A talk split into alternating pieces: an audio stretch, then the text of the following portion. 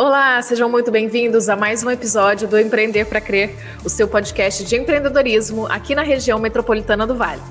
Aqui a gente conversa e aprende de tudo um pouco com empreendedores e especialistas de diversos mercados. Hoje o assunto vai ser mercado publicitário no Vale do Paraíba e no Brasil. Nosso convidado é o professor Josué Brasil, profissional de propaganda com ampla experiência em agências do segmento e hoje diretor do Departamento de Comunicação Social da Unital, da Universidade aqui de Taubaté.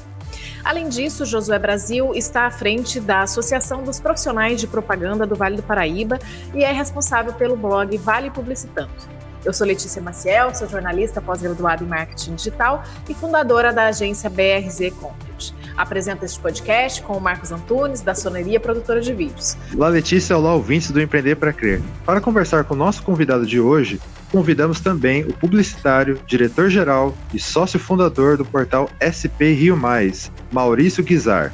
Olá, Maurício, obrigado por estar reforçando nossa equipe do podcast Empreender para Crer. Obrigado pelo convite, por participar uma alegria enorme é, conversar um pouquinho com o Josué Brasil, que é uma referência aqui no, no, na comunicação aqui no Vale, super conhecido. É, costumo dizer que é a voz dos publicitários aqui, bastante atuante, é, sempre nas redes, enfim. É, e estou à disposição para ajudar esse time aqui bacana de hoje. Legal, Excelente. Josué. Seja muito bem-vindo. Obrigada por dedicar aí parte do seu tempo para a gente falar um pouco sobre o mercado publicitário aqui na nossa região. A gente gostaria também de fazer um paralelo desse do que está acontecendo hoje, das transformações que estão acontecendo hoje aqui e no Brasil. Gostaria que você começasse então se apresentando e falando um pouco dessa sua trajetória. Gente, primeiro, antes de tudo, que responsa, hein? Meu Deus. Muito obrigado, Letícia, Marcos, Maurício pelo convite. Esse é um formato que eu adoro muito participar, sou fã de podcasts e principalmente os podcasts da nossa área. Então, muito bom, muito obrigado né, pelo convite.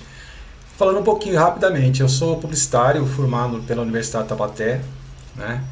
Ah, durante toda a minha carreira, eu consegui é, me dividir entre a academia e o mercado, ou pelo menos uma grande parte. Estou 30 anos já como professor na Unital, é, é uma carreira bastante longa, mas desses 30, pelo menos uns 15, 16, metade desse tempo todo, também atuando de, certo, de forma direta e às vezes de forma indireta no mercado. Né? É, eu sou um daqueles caras apaixonados por propaganda. Né? Eu tinha um professor que dizia que a gente é, estraga a roda de conversa, né? porque a gente entra na roda de conversa e quer falar de propaganda, quer falar de, de negócios o tempo todo, né? É, mas enfim, é, e é isso. Eu estou envolvido com essa coisa toda de propaganda já há bastante tempo. Na, a carreira de professor me possibilitou conhecer muita gente no mercado, né? Visto que os nossos alunos acabam ocupando aí os espaços no mercado de trabalho. E atuei, é, eu fui empresário, criei duas agências de propaganda aqui, aqui na região.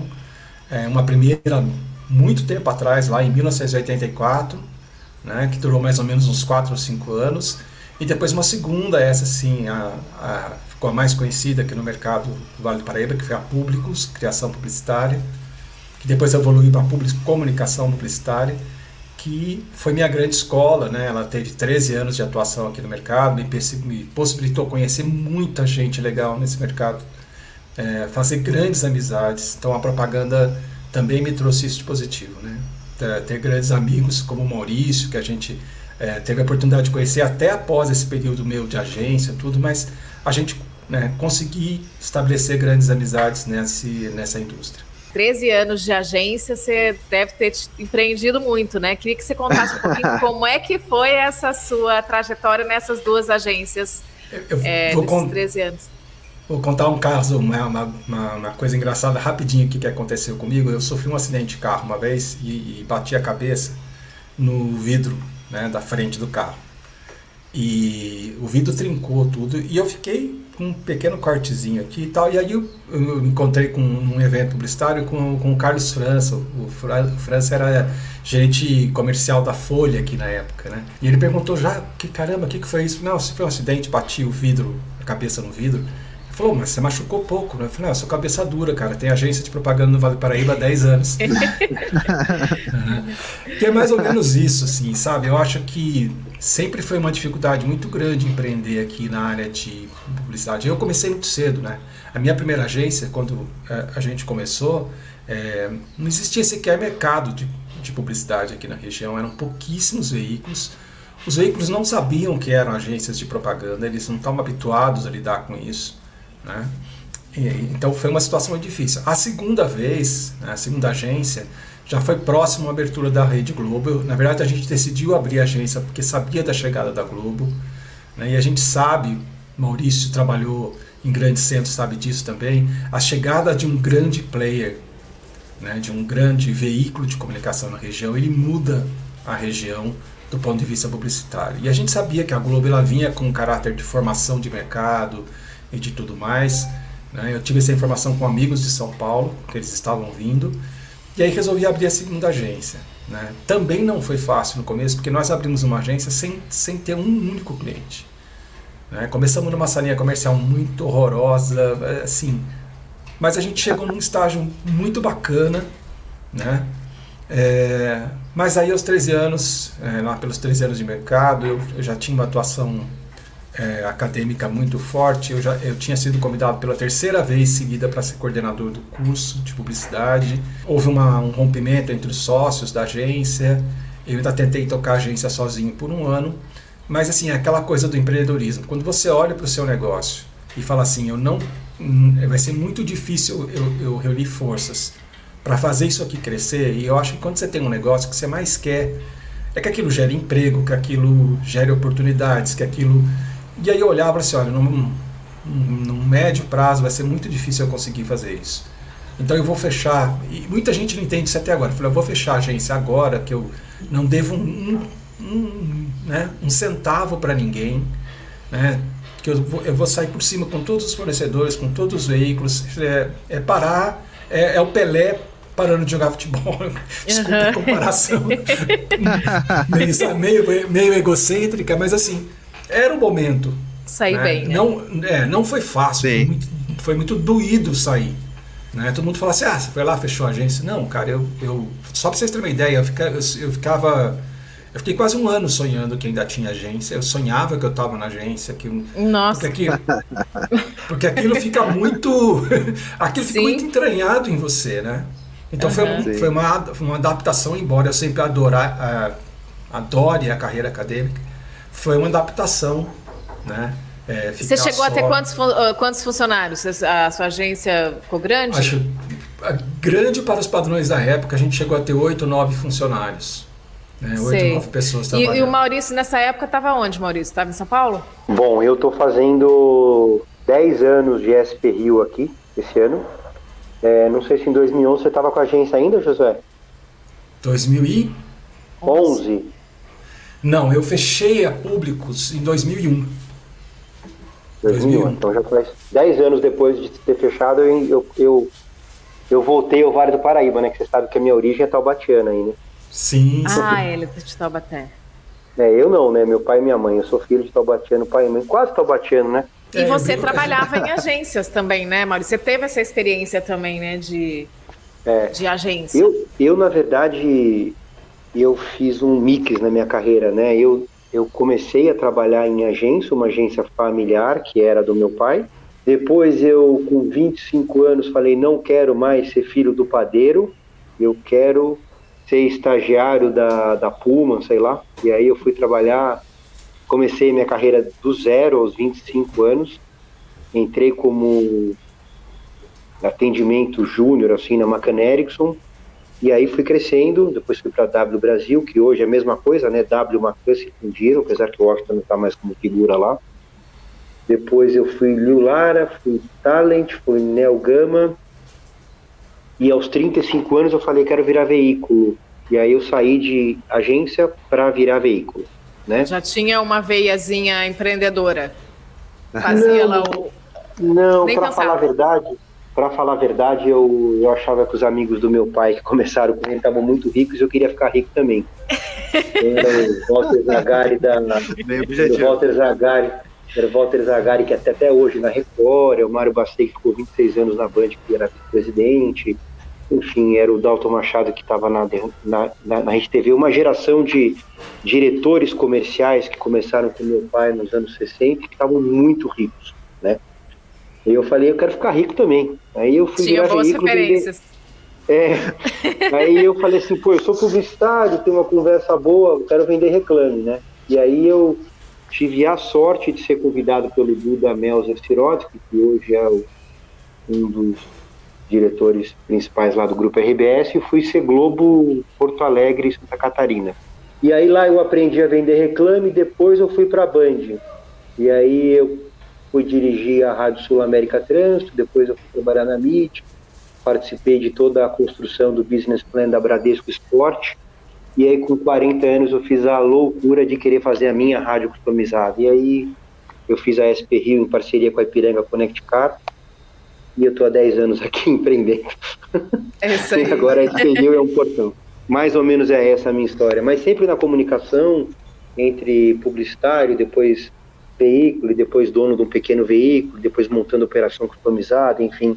E aí eu vou emendar numa pergunta, José, você que vive no mundo acadêmico e tal, é, como é que está essa turma hoje se formando aí e sabe que não vai mais viver da comissão da agência, a indústria da propaganda não é mais os 20% da Rede Globo, que inclusive foi o que originou o teu exercício para abrir a tua agência, segunda agência, como você explicou, né? Como Sim. outras agências vieram pelo menos eu escutei a história outro dia lá do, do Renatinho da Regional, também nasceu Mesma nessa coisa. época, e vários outros, né?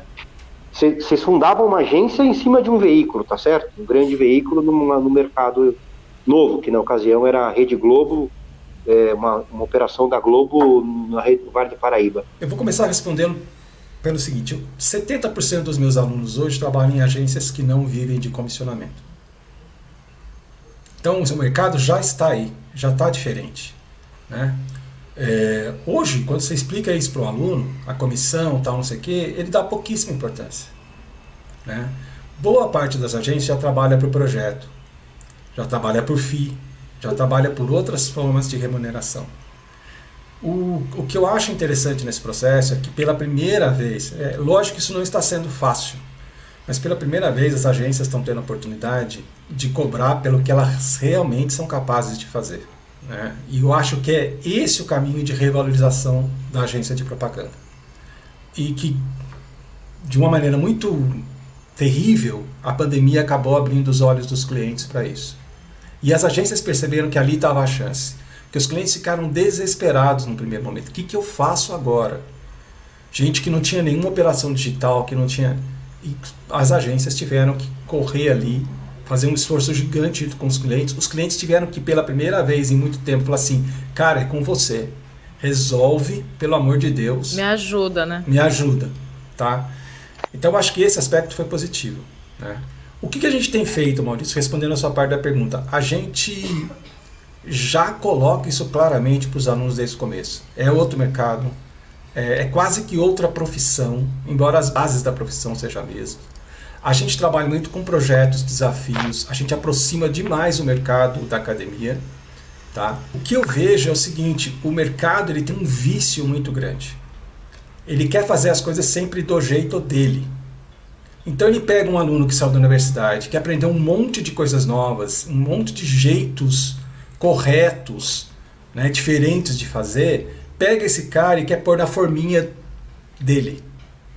E aí tem uma, fase do Steve, uma frase do Steve Jobs que eu acho fantástica, é assim, você vai contratar pessoas inteligentes não para que elas façam o que você quer, para que, ela, que elas façam o que elas sabem fazer. Josué, aproveitando é. essa pergunta, é, essa deixa agora, o senhor Sim. tem uma experiência muito grande na área acadêmica, tudo, Chama como o senhor vê o nível... Ah, é por educação. Professor. eu não consigo chamar as pessoas de você é, dessa maneira. Como que você vê a, o nível né, de desenvolvimento da, desse mercado aqui no Vale comparado assim com São Paulo e as grandes capitais? Então, essa é uma outra questão que, que a gente lutou durante muito tempo, né? Porque assim, é, vou contar outra história rapidinha aqui. Eu dei aula na Casper, em São Paulo, por seis meses, tá? Fui, uh, fiz, soube da vaga, mandei a documentação, passei na fase da documentação, passei na aula, passei na entrevista e, para minha surpresa, fui contratado. Fiquei seis meses lá. Né? Acabei é, sendo demitido porque queriam ampliar os horários e eu estava na coordenação em Taubaté, não conseguia dar mais noites e tal, e aí acabaram optando por me, por me demitir. É, mas eu era a piada da sala dos professores, porque eu era o cara de Taubaté. Porque se imaginava antes um, uma distância entre. Eu fui dar aula lá em 90 e tanto. Tá? Se imaginava. Não, comecinho dos anos 2000. Se imaginava lá uma distância entre interior e capital que era gigantesca. Né? Até que um dia, eles me encheram tanto o saco na sala dos professores que eu falei assim: Ó, vou falar uma coisa para você. O que, que você tem de televisão na sua casa? Ah, eu tenho isso, isso, isso, também tenho. Né? Você tem internet na sua casa? Eu também tenho. Né? E eu falei, e outra coisa, era a véspera de feriado. Eu falei, você vai para onde no feriado? Ah, eu vou para Ubatuba. Eu falei, quanto tempo você vai levar para chegar em Ubatuba? Umas quatro horas. Eu falei, pois é, eu levo uma hora e meia. Da minha casa até Campos de Jordão, levo 40 minutos. Teu mais tá. nobado. Eu, eu, chego na sua, eu chego na sua casa em São Paulo provavelmente mais rápido que você. Tá? Então não me enche o saco, cara. Mas assim, contando essa história rapidinho, porque é o seguinte, existia um distanciamento muito grande. Ah, quem estava em São Paulo, capital, tinha acesso a informações, a profissionais, a coisas que a gente não tinha aqui. Mas eu acho que as distâncias diminuíram muito. Né? O próprio nível de formação dos professores aumentou demais. Né? Eu estou fazendo parte da, da diretoria executiva da Associação dos Profissionais de Propaganda do Vale do Paraíba.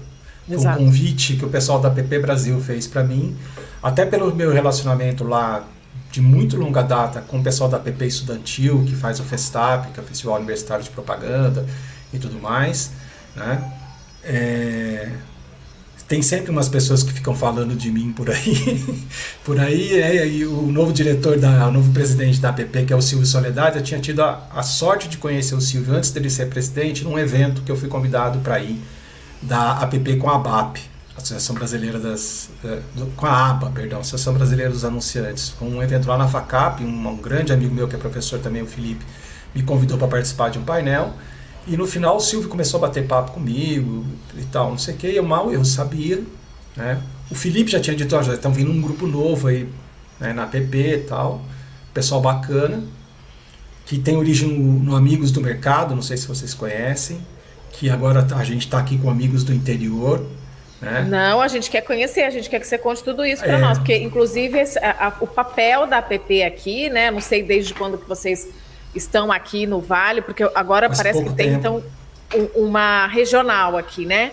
O que, é. que, o que, que é essa associação? O que, que ela faz? Como é que as, as agências fazem para participar? Qual que é o objetivo? A APP é a Associação dos Profissionais de Propaganda. Ela não é uma, uma associação de é, agências. Agências.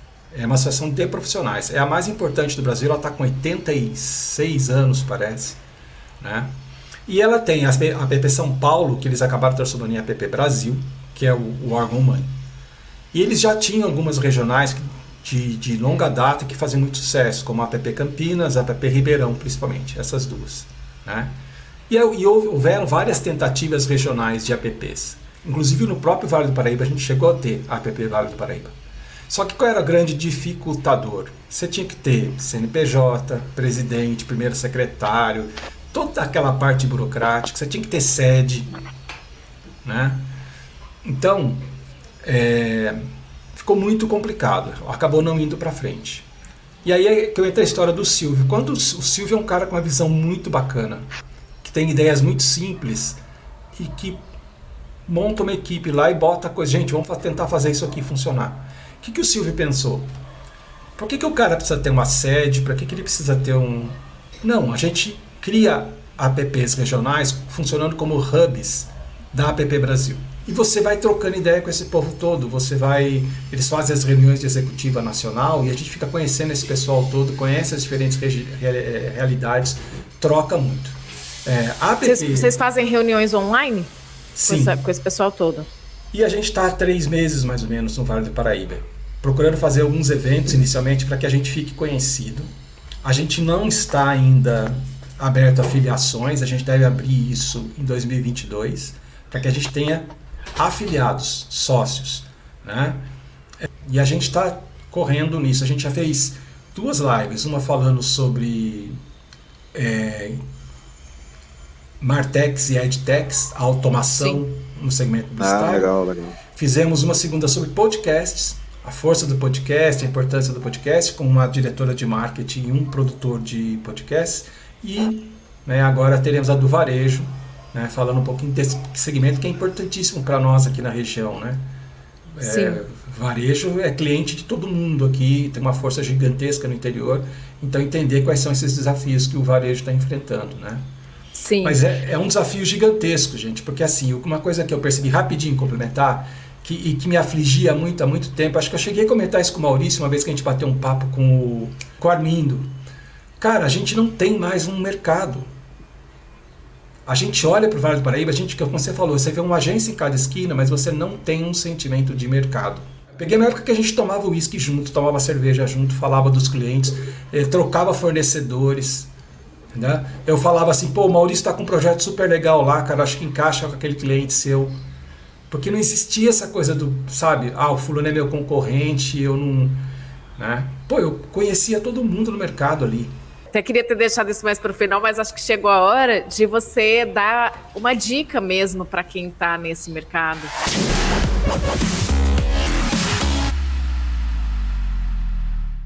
Qual é a, a sua dica, Josué, para quem tem agência hoje aqui no Vale do Paraíba? De conduta, de trabalho, de fornecedores, de parcerias, tudo que você está comentando. Bom, eu, eu aprendi uma coisa nos meus anos de agência, cara, é, e eu falo isso muito para os meus alunos. É, a gente tem que saber, é, a gente tem que ser. E, e, isso não adianta, cara. Isso vem de família, isso, isso vem de pai, né, Maurício? Isso vem de assim, cara. Você tem que ser honesto com as pessoas. É, eu sempre tratei com extrema né, é, honestidade os veículos e, a, e, os fornecedores, principalmente. Meu, agência de propaganda que trata mal o fornecedor é, não tem futuro. Eu acho que o que eu posso deixar de recado é assim: você tem que pensar na construção do seu negócio, sim, a sua agência, e a melhor maneira de você fazer isso é trabalhar de maneira transparente e honesta, né, contratando gente boa para para estar ao seu lado, dando a oportunidade para que essa pessoa mostre do que ela é capaz de fazer e não colocar ela numa forminha. E num segundo momento, você tem que é, trabalhar de maneira, de maneira. Eu acho que a palavra hoje é colaboração. A gente tem que trabalhar de maneira colaborativa, porque as pessoas têm que entender que, além de, da construção do seu próprio negócio, você tem que construir a sua indústria. Você tem que construir o seu segmento, o seu mercado. Se você não pensa assim, se você pensa só em você, chega uma hora que o seu mercado ele fica limitado. Por melhor que você seja, se você não pensa no mercado, no segmento, ele vai travar. Eu li uma, uma grande matéria que a Folha, um grande especial que a minha mensagem foi soltando sobre esses novos, eh, esses novos formatos de negócios, né? Uhum. É, primeiro que não há um formato que vai prevalecer um dia. Você vai continuar tendo as, as, grandes holdings, você vai continuar tendo as agências independentes, você vai continuar tendo as boutiques de criação, você vai continuar tendo tudo. Agora, uma coisa que está chamando a atenção é o seguinte: os clientes cada vez mais estão falando o seguinte: bom, eu tenho as mídias proprietárias, as marcas estão virando publishers. Para que, assim, ao invés de contratar uma agência, eu vou montar uma in-house. Pô, eu pego o Maurício, que é muito bom de bolar projeto, de viabilizar aquilo. Pô, Maurício, vem trabalhar comigo, vamos viabilizar umas coisas aqui. Eu trago dois caras bons de criação, um cara bom de produção, um cara bom. E eles começam a fazer. Outro caminho que está acontecendo, o caminho das in-houses. É, o que, que a gente tem visto? O cliente tem necessidades tão específicas que a gente tem casos no Brasil de in-houses que são formados por três agências diferentes, atuando Nossa. dentro do cliente com um nome para aquela operação. Gente, a Ambev está assim, é, um monte de cliente está assim, a Havaianas está assim. Porque hoje o, o turnover, né, a velocidade de resposta que você tem que dar em comunicação é tão grande, diferente do que o Maurício falou, né? Tipo, uma campanha no ar, falou, ó, tira uma semana de férias. Né? Hoje você põe a campanha no ar, aí é que você não vai descansar. não rola. né? Você não vai descansar. Né? E, e, não lance campanha na internet no final de semana se você não tiver plantão de gente lá para atender, né? Porque se der, se der alguma coisa errada, Vai você está perdido. Né? É. Para quem é jornalista até é mais fácil, tá? Que a gente está acostumada a dar plantão. Mas, Mas realmente é precisa estar né? disponível. Precisa estar disponível. Ô, ô, Maurício, mas eu aproveitar isso que, que a gente está falando também, que eu queria ouvir você um pouquinho, falando sobre a, o papel das mídias. Como é que você está observando esse mercado aqui?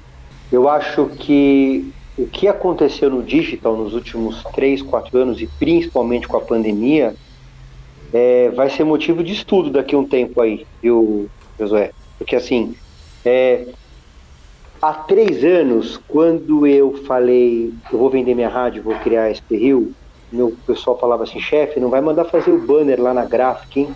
Que o banner é 1280 por 300, sei lá, os formatos.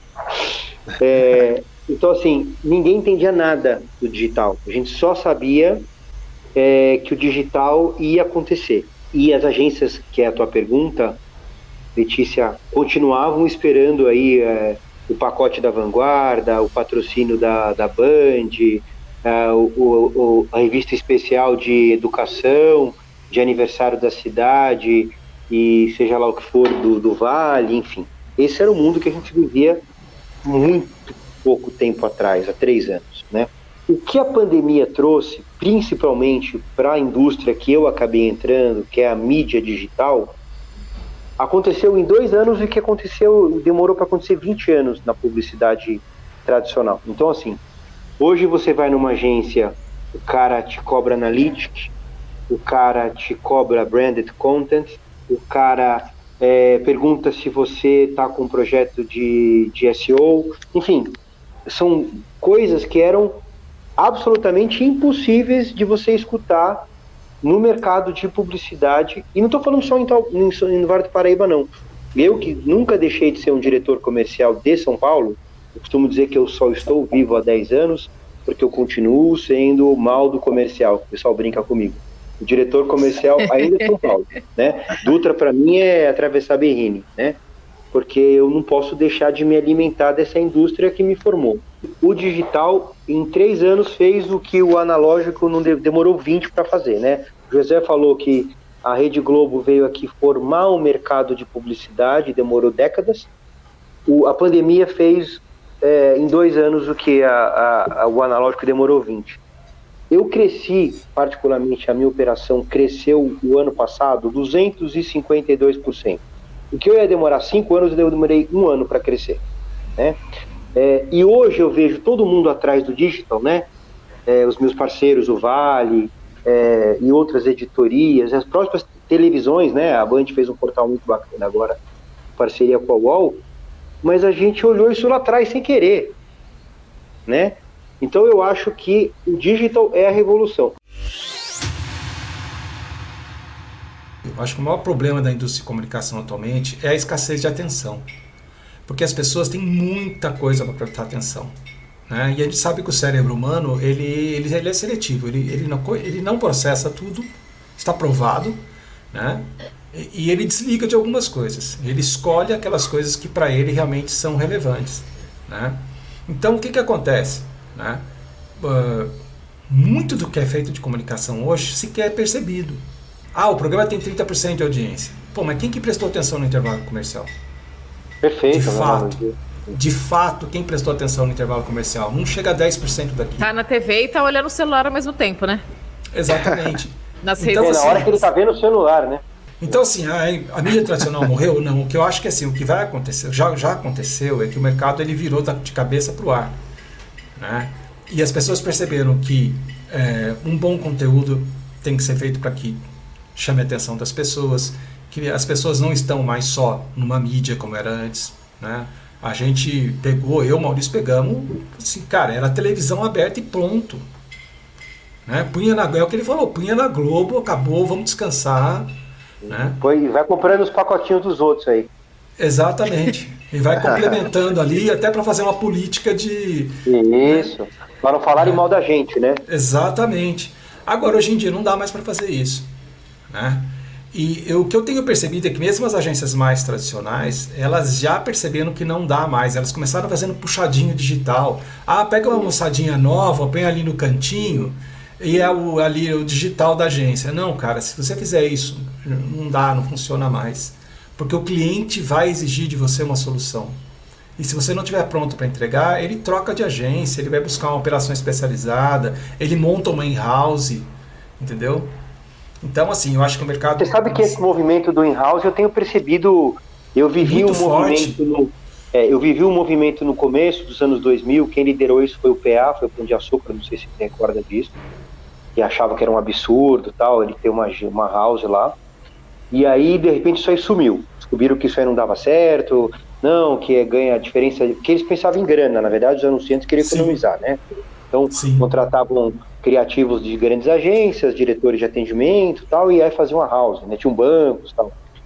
Eu tô começando a ver esse movimento de novo agora, viu, Josué? Por um simples motivo.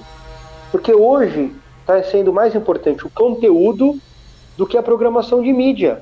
Então, Exato. se ele tiver gente gerando conteúdo dentro lá do escritório dele, vejo isso nos Oscar Calçados aqui, vejo isso aqui na Farmaconte, estou dando dois exemplos aqui de grandes anunciantes aqui da nossa região, já que é o nosso assunto. Eles estão gerando conteúdo nas próprias empresas. E, e isso está mudando, e de novo a questão da pandemia né, causou uma ruptura que eu acho que é definitiva também em relação a isso. É, convidei para falar com a minha turminha quinta-feira passada um ex-aluno ele trabalhou aí numa grande agência aqui da região, na é, planejamento digital. Recebeu um desafio para fazer, é, para virar coordenador de marketing digital numa uma startup de São José dos Campos. Né? E no meio da pandemia, e ele foi. Esse moleque está com 23 anos. 23 anos. Ele é genial. Ele, ele, é um, ele é, sempre foi um aluno. Fora da curva. For, fora da curva. Sabe o que ele falou para mim? É, professor, hoje eu passo 15 dias em São José dos Campos, em, em Taubaté, 15 dias em Ubatuba. Tá? Os meus empregadores sabem que sexta-feira à tarde eu não trabalho. E não adianta, se assim, quer me mandar embora, me manda. Eu estou entregando o resultado, eu estou fazendo tudo que eles querem, eles já triplicaram. É. Não trabalho sexta-feira à tarde. E outra, ele falou, eu dou um gás violento, trabalho pra caramba, até 3, 4 horas da tarde. Eu não funciono depois desse horário e eles sabem é, disso. É porque depois não produz mais, né? Não adianta. Aí você, fala, bacana, né? Aí você fala, caramba, 23 anos, né? Eu falei, pô, você tá, você tá fazendo o quê em Batuba? Eu tô surfando, aprendi a surfar sozinho. que delícia. Peguei uma tá prancha, tal, não sei o quê.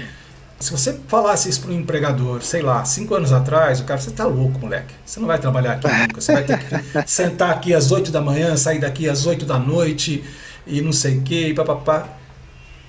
Olha a diferença. E os caras, beleza, tá entregando tá resultado. Tá tudo bem, tá, tá entregando resultado eu, é que a gente tá eu acho que tem, eu acho que além dessa mudança radical das mídias na pandemia, acho que duas coisas aconteceram também de que eu inclusive segundo ponto que eu vou falar, acho que vale uma outra discussão aí. Ouviu, Josué?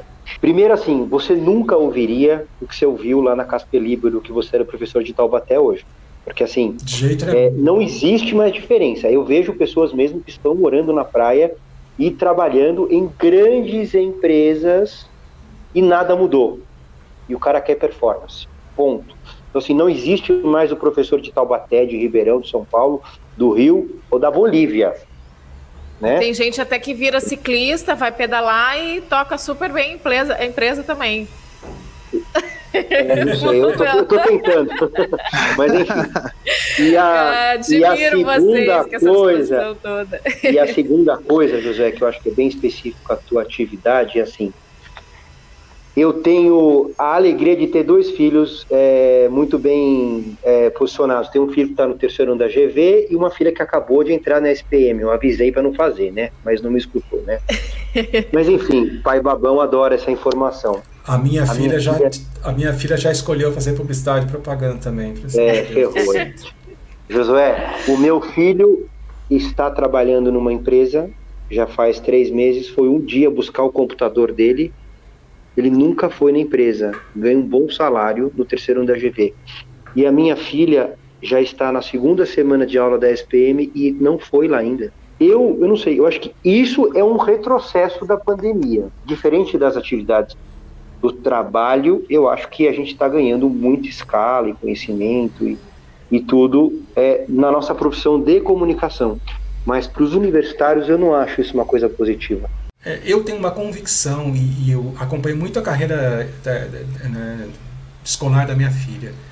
Uh, e pode parecer brega isso que eu vou falar, mas educação é carinho.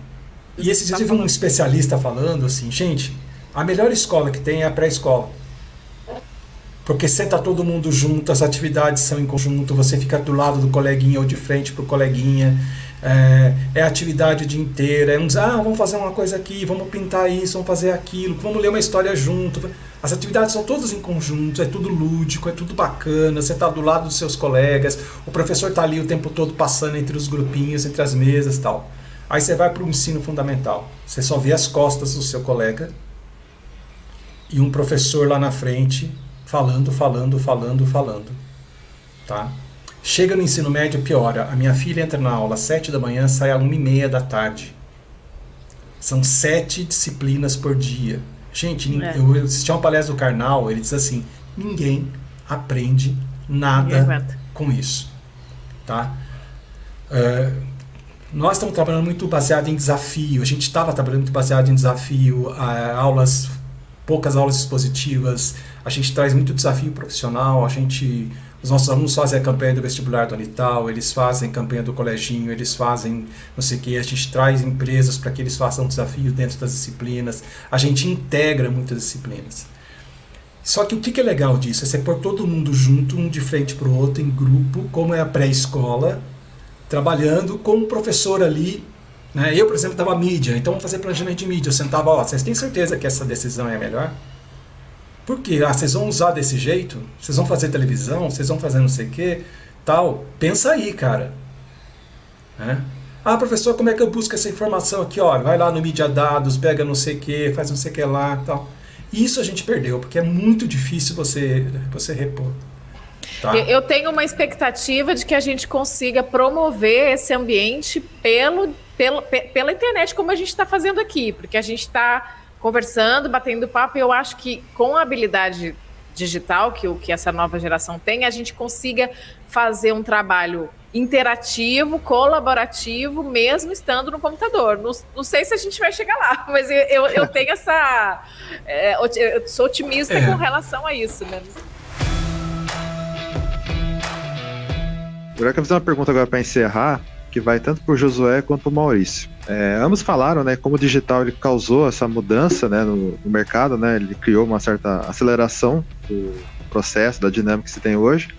E além disso, também a pandemia, ela criou uma ruptura e quando se cria uma ruptura dessa forma, ela reverbera é, nos próximos anos, porque a tendência é que todo o processo evolua cada vez mais rápido. Eu queria saber a opinião de vocês dois. Quais são as expectativas para o mercado de publicidade para 2022? O que, que vocês imaginam de que vai ter de grande mudança ainda no mercado nos próximos anos? Maurício, essa é sua, tá fácil. Diante de tanta mudança, eu acho, né? Eu acho, eu acho que esse, eu acho que esse crescimento no digital vai ser assim agora uma constante. Eu acho que a gente vai ter um equilíbrio por exemplo, a gente está falando de podcast, eu acho que estão fazendo muito podcast.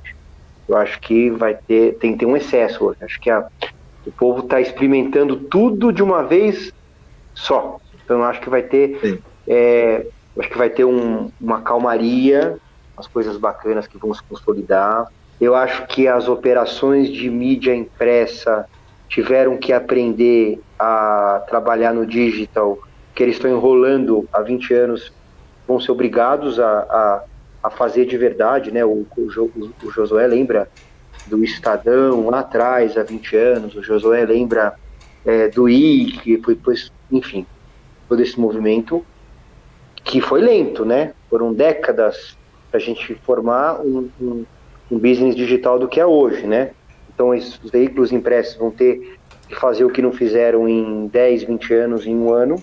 Eu estou percebendo que a, as rádios foram as primeiras a se reinventar. Eu acho que a Jovem Pan liberou esse movimento, todas foram atrás, e eu só montei o portal SPU porque um dia eu escutei assim, a rádio que virou TV.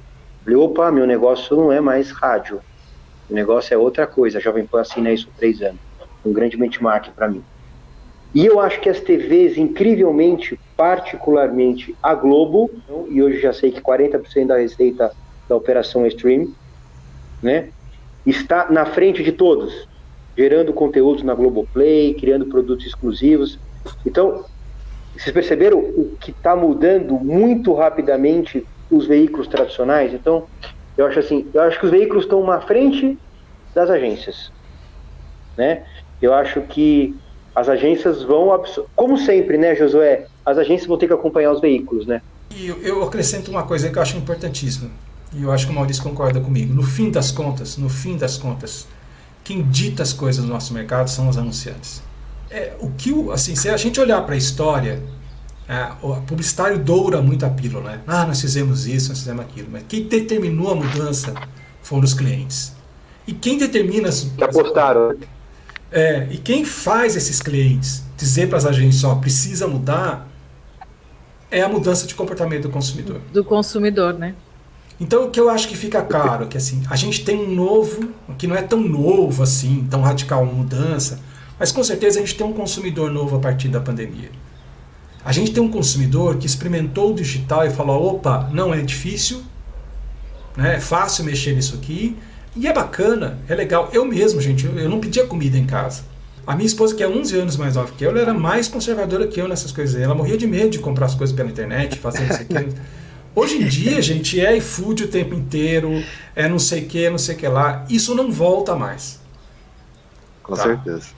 Então, o, o que eu acho que tem que acontecer, que vai acontecer para os próximos anos é assim.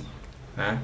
Aquilo que eu falei, as agências vão ter que ter entregas digitais mais robustas para os seus clientes, porque senão elas vão sair do, do radar dessas, dessas, desses anunciantes. Né? É, eu acho que o comportamento digital das pessoas ele se, se consolidou. Então a gente tem um consumidor mais digital. Tá? Isso não quer dizer que ele não vá ao shopping. É, acho que a saída, e a gente vai discutir isso na live de varejo, né, é o omnichannel. Né? A pessoa ela vai consultar na internet, ela vai olhar no ponto de venda físico, ela de repente ela vai comprar na loja pela internet. Né? Então a gente é, vai ter que aprender a trabalhar de uma maneira muito mais multiplataforma, como os veículos estão fazendo. Porque hoje o veículo ele não pode ser um veículo ele tem que ser uma multiplataforma.